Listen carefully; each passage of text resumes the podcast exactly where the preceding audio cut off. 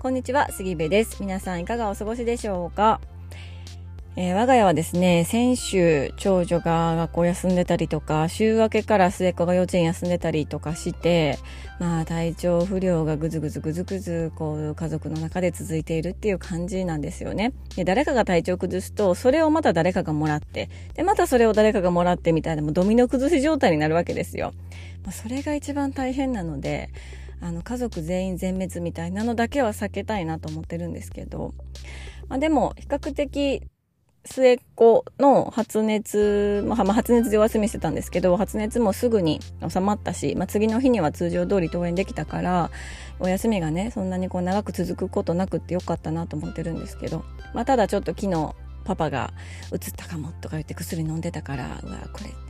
怪しいやつやなと思っております。子供からうつる病気って大人の方が結構ね、しんどくなったりするから、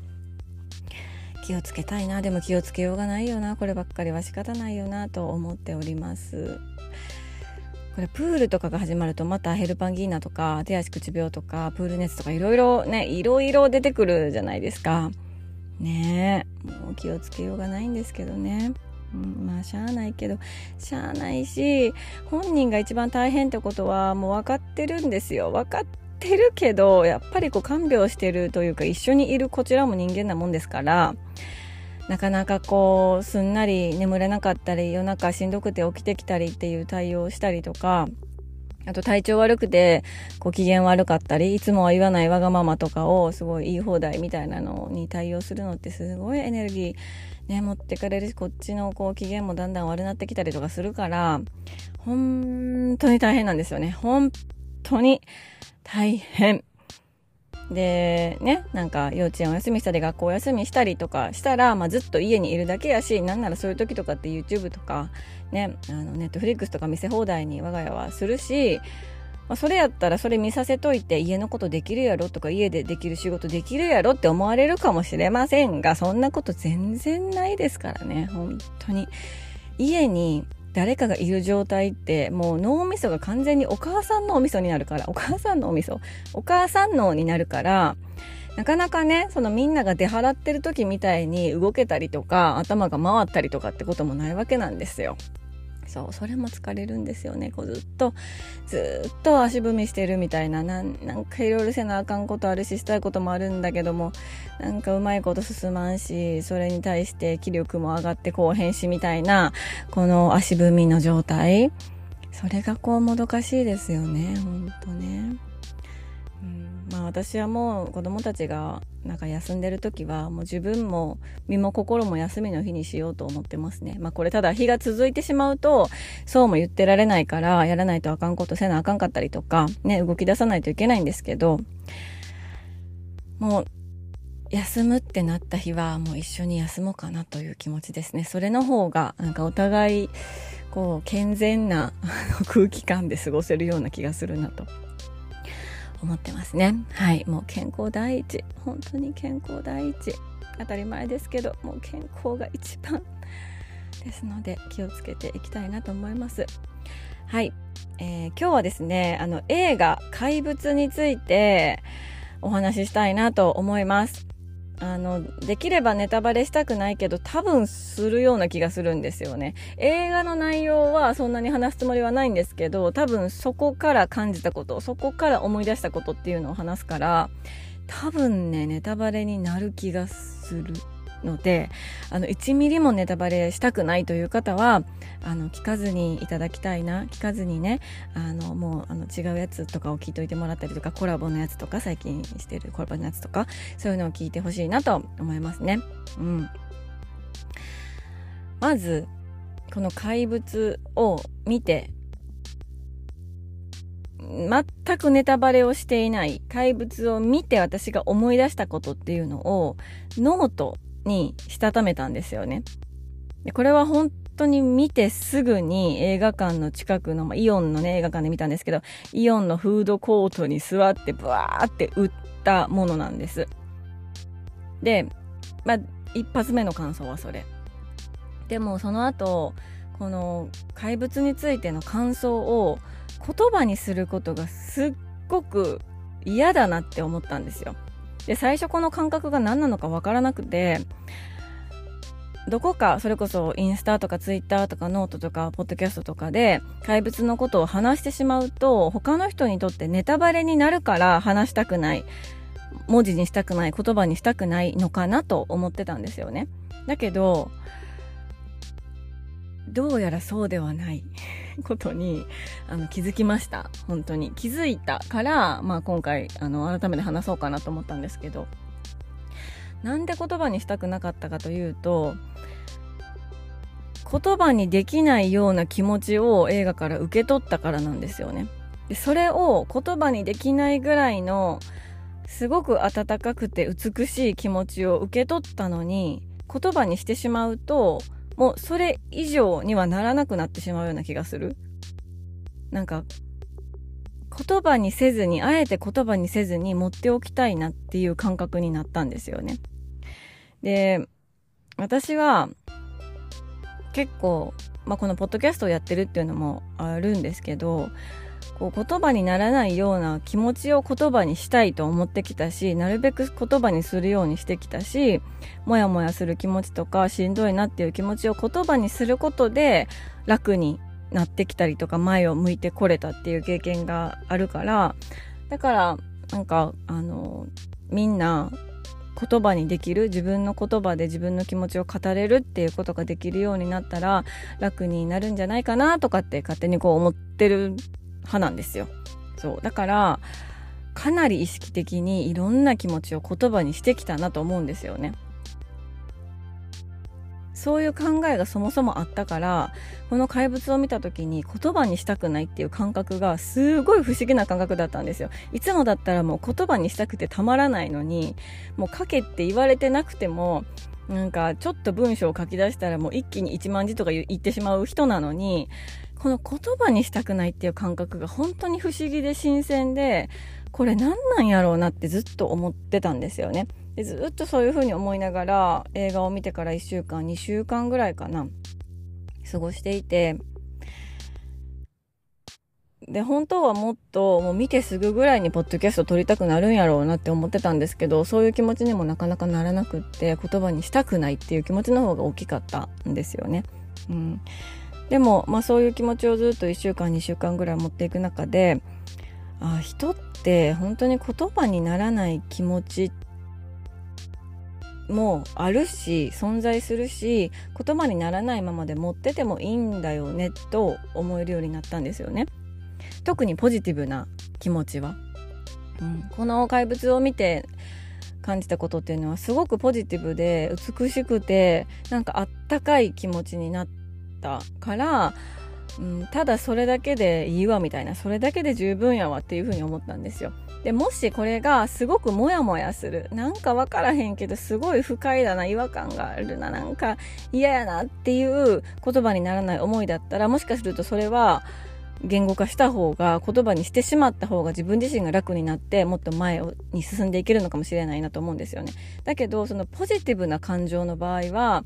無理やり言葉にする必要ってないのかなって思ったんですよね。うん。だから、まあ一応、ポッドキャストだから、ポッドキャストを話してるくせにね、配信してるくせに、あの、なんか言葉になりませんとか言うてたら、あの ね、こんなエピソードなしになっちゃうから、言葉にできない部分も残しておきながら、言葉になった部分っていうのをシェアできたらなって思ってますね。うん。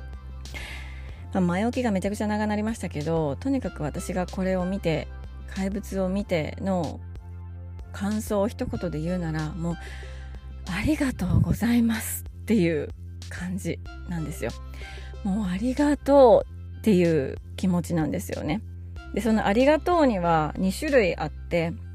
まあ、1つ目、1種類目は、子供たちをそのままでいいんだよっていう風に、もうその子供たちそのままの存在を肯定してくれるように表してくれて、ありがとうございますっていうありがとう。で、二つ目は、世の中に起きていることとか人々の言動とかって全てが説明がつくこととか言葉になることとか全部理由原因があって物事が起きているっていうそんなシンプルなものじゃないよねっていうことを表して映してくれてくださってありがとうございますっていうその2種類なんですよね。うん。で、まず一つ目のその子供がそのままの存在でいいんだよって全肯定してくれてありがとうございますの話なんですけど、あの、私自身子育てをしている中で、ま子供とね、上下関係になることってとってもたくさんあるなって思ってきたんですよね。うん、やっぱりねあの親と子大人と子供で年の差もかなりあるってなったらやっぱり何もわからないこの小さい子に大人である私が教えてあげないとみたいなスタンスになってで教えるってなると上下関係ができて親の言ってることが絶対だとか親の言うこと聞きなさいみたいな感じに、まあ、そういう構図が出来上がってしまいがちだし私もそういう構図になっていた時期が長かったんですよね。だけどなんかよくよくうちの子たちが成長していく姿を見ていく中で、見ていきながら迷ったり困ったり悩んだりね葛藤したりしていく中ですっごく今感じてるのは確かに生きていく上で必要なことはこちらは子供たちに伝える必要はあると思う。だけど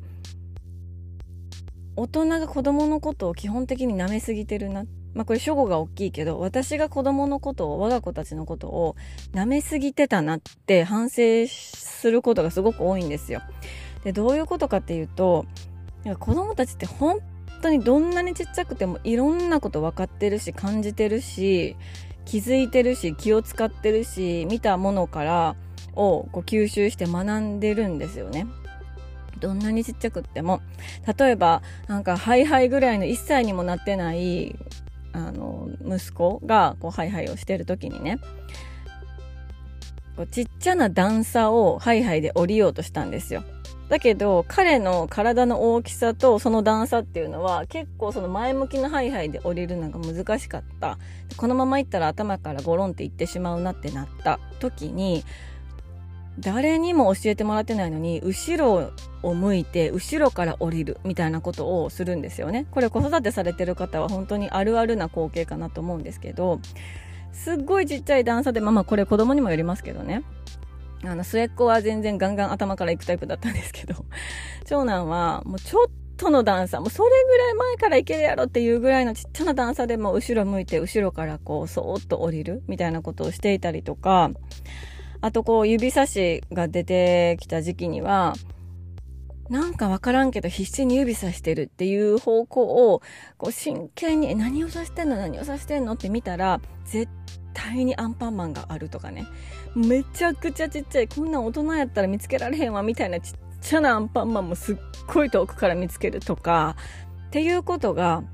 なんかそういう日々の些細な、え、子供すごみたいなことをいっぱい目撃してきてるんですよ。だからそういうのを目撃していると、あなんか、ただただ体がちっちゃくって、語彙力がまだなくて、自分の気持ちをうまく言葉で表現することが、するスキルがまだまだ低いだけで、人間としての上下関係とか、なんか人格としての上下関係みたいなものって本当にないなって思うんですよね。なんなら子供の方が上やなって子供の方がなんか感覚が鋭かったりとかこう本能で生きているからこう雑念がなかったりとかいらんこと考えてなかったりとかねなんか人からどう思われるかとかプライドがどうのこうのとかここまでやったからやめるもったいないなとかさそういうの全く考えずにもツルツルの状態で生きてるわけじゃないですか。だからそういう子供たちとそばにいると子供ってすごいなってていう風に感じる機会がすっごい多いんですよね。うん、だから、なんかどうしてもその子供と上下関係になる、なんか私が教えたりますみたいなそのスタンスがちょっとちゃうよなっていう風に思ってたんですよ。うん、だけどどうしてもその社会、今の社会に子供たちを合わせる。合わせるために子供たちを変えるみたいなスタンスってやっぱりどこかあのこう風潮として残ってるよなっていうことも感じていたからだからこの映画はあの最後の方で大人が、まあ、先生が子供たちに謝るっていうシーンがあるんですけどそれがすごくあ子供は間違ってない間違ってたのは、まあ、間違ってる正しいの話でもないんですけどでもなんかその子供に謝るっていうシーンであ子供が何もこう間違ってなくってそのままでよくって、うん、勘違いしてたのはこう大人の方なんだみたいな風にこう表してくれたことがすごく嬉しかったんですよね。子供たちの存在をそのまま尊重して全肯定してくれているような気がした。そういう風に私は受け取ったんですよ。なのでそれが本当にありがとうございます。なんか子供たちをそんな風に扱ってくださってありがとうございますっていうね気持ちになりましたね。うん。で、まあ、もう一つの説明がつくことばっかりじゃない？言葉にならなくてもいいし、まあ、そういうこともあるっていうこと。もうそれについてあの教えてくださってありがとうございますっていう話は私まあ、冒頭でも話しましたけど結構いろいろなモヤモヤした気持ちとか自分の気持ちをちゃんと言葉にするとかしかもそれを子供たちと対話する会話するみたいなことをめちゃくちゃ大切にしてきているしそれがすごく重要だと思ってきたんですよね。思ってきたし今も思ってる。うん、だけどなんかそれを思いすぎていた節があるなと思ったんですよ。もう言わなわからんやろとか話さなわからんやろ。ママはこう思っている。あなたはどう思ってるのとか。これをした時どう思ったの？どう感じたのとか。でこの会話が成り立っている親子の会話が成り立ってるってことは成り立つんだったら成り立つでそれがいいと思うんですよね。それが理想だと思うんですよ。だけど子供って時になんでかわからんけどやっちゃったとか、なんでかわからんけど言っちゃったとか、なんかあんまり深く考えずにその言葉言っちゃったみたいなことって、いや、あるよなって、この映画を見てすごい、あ、そうよなって思ったんですよ。なんか別に嘘ついてるつもりもない。嘘つくつもりもなかった。だけど、なんかこう話の流れでポッと言葉が出ちゃったとか、なんかこうお母さんの顔色を見たりとかお母さんの声色をこう聞いたりとかして瞬発的に言葉が出ちゃった。だけどそれに対してすごく問いただされたとしてもそこにあんまり大きな意味はなかったりとか別に嘘つくつもりもなかったみたいななんかそういう言葉では説明できない理屈じゃないなんかそういうやり取りっていうのがあるよなって思ったんですよね。で特にねこれまたあの怪物に出てきている子どもたちって小学5年生の設定なんです。で我が家の長男小5長女が小4だからねもう年代的にもドンピシャやったんですよね。だから余計に子供たちと重ね合わせてなんていうのかな。そうよなとかあの 普段の子供たちとの会話と重ね合わせて、ああ、私なんかなんで嘘ついたんとか、なんでほんまのこと言わんかったんとか、言うてしまってるし、パパも言うてるな、みたいな。うん、でも、あの言葉、あの長女の言葉って別に本人が嘘をつこうと思ったわけでもないし、どっちかっていうと瞬発的に出てしまった言葉なんやったら、こちらがそういう言葉を言わせるような状況に追い込んでしまったみたいなこともあるんだろうなとかなんかそんな風に思ったんですよね。うん、なんか事実とは違うことを言っている。それは嘘だ。嘘は悪だ。みたいな風に。で、嘘つくなんて、みたいな。お母さんに嘘をつくなんて、みたいな感じでね、なっていくと、なんか大事なところを見落として、その嘘ついた。なんで嘘ついたんや？嘘つくっていうことは、この子はなんかがこう、欠落してるんじゃないか、みたいな、こう、本質のところからどんどんどんどん離れていくんですけど、でもこの怪物を見て、追求しないといけないとこは嘘ついたかどうかのとこじゃないなってすっごい思ったんですよね。うん、なんかこう揺らぎがある年代だからこその立ち振る舞いかもしれないし、うん、なんかね本当に見てよかった。結局結局そういうすごくあのシンプルな感想に行くんですけどなんかね子供に優しくなれるなって思いましたね。この映画を見た後すごくこう子供のことを優しく見守れるような気がする。と言いながらも、あの、もう、はい、お風呂入ってとか言ってるんですけど、現実はね。現実は言ってるけど、でもなんか心の、その、はい、お風呂入ってって言ってるその一歩後ろみたいな、一歩手前のところでは、すごく子供に対して温かい眼差しを送れるようになってる気がするんですよ。だから本当に見てよかったなと思ってますね。うん。そう。あのーなんかどうしてもさ大人の都合のいいように子供を変えようとしてたりとかまあこれ無意識ですよ無意識に変えようとしてたりとかコントロールしようとしてしまうんですよ。もうそれあかんよっていろんなところで言われてるのも知ってる。知ってるけど、どうしても日常生活回していこうと思うと、子供を変えよう、変えなければいけないと思っちゃったりとか、あの、まあ、こっちのね、都合のいいようにコントロールしたがっちゃうんですけど、やってしまいがちなんですけど、でも、なんかそうなった時にふと思い出したい映画だし、もう何度もなんか見直したい映画だなと思いましたね。うんまあ、ちなみに、あの多分この映画の感想とかも私そんなに見てないんですよね。あえて。なんかその感想、誰かが言ってる感想とかを見たり聞いたりしちゃうと、なんかそれが全てになってしまう気がして、だからあえて今回は見たいけど見たくない。いや、見たいけど見たくないみたいな感じであんまり見てないし、聞いたり読んだりしてないんですけど、